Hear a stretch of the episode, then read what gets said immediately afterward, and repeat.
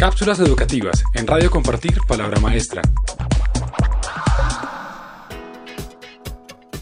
Conocer a los alumnos para mejorar la enseñanza. ¿Qué significa la diferenciación estratégica en la práctica docente? Las aulas están formadas por alumnos por diferentes habilidades.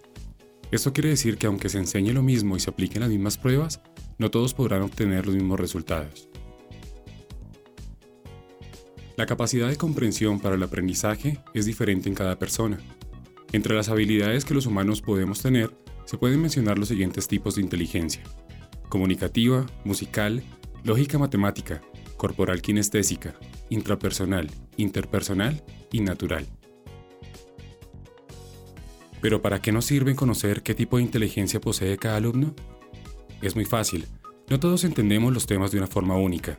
Por ejemplo, en una clase de alemán, el profesor explica un tema relacionado con gramática. Tal vez el 80 o el 70% de los alumnos entienden la explicación correctamente. Pero ¿qué pasa con el 20 o el 30% restante? Aquí comienza el problema. La mayoría de las veces, el profesor no se detiene a explicar de otra manera un tema.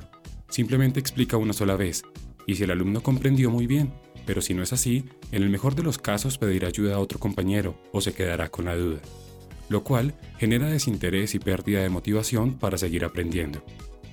Entonces, ¿qué se puede hacer para cerrar esta brecha?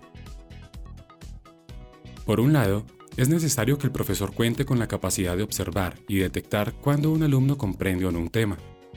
¿Pero cómo puede hacerlo? El primer paso es observar para notar si el alumno responde con facilidad a las preguntas que se le hace, si participa y si resuelve correctamente las actividades. El profesor se puede apoyar en la aplicación de herramientas para cuestionamientos gratuitos en línea, donde puede revisar el resultado individual y grupal.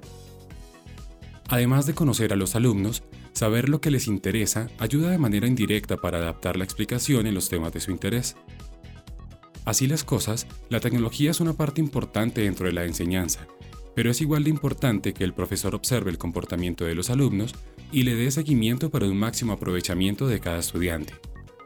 Nuestra invitación es a explorar las herramientas y opciones para la enseñanza que ofrecemos en www.compartirpalabramaestra.org. Cápsulas educativas en Radio Compartir Palabra Maestra.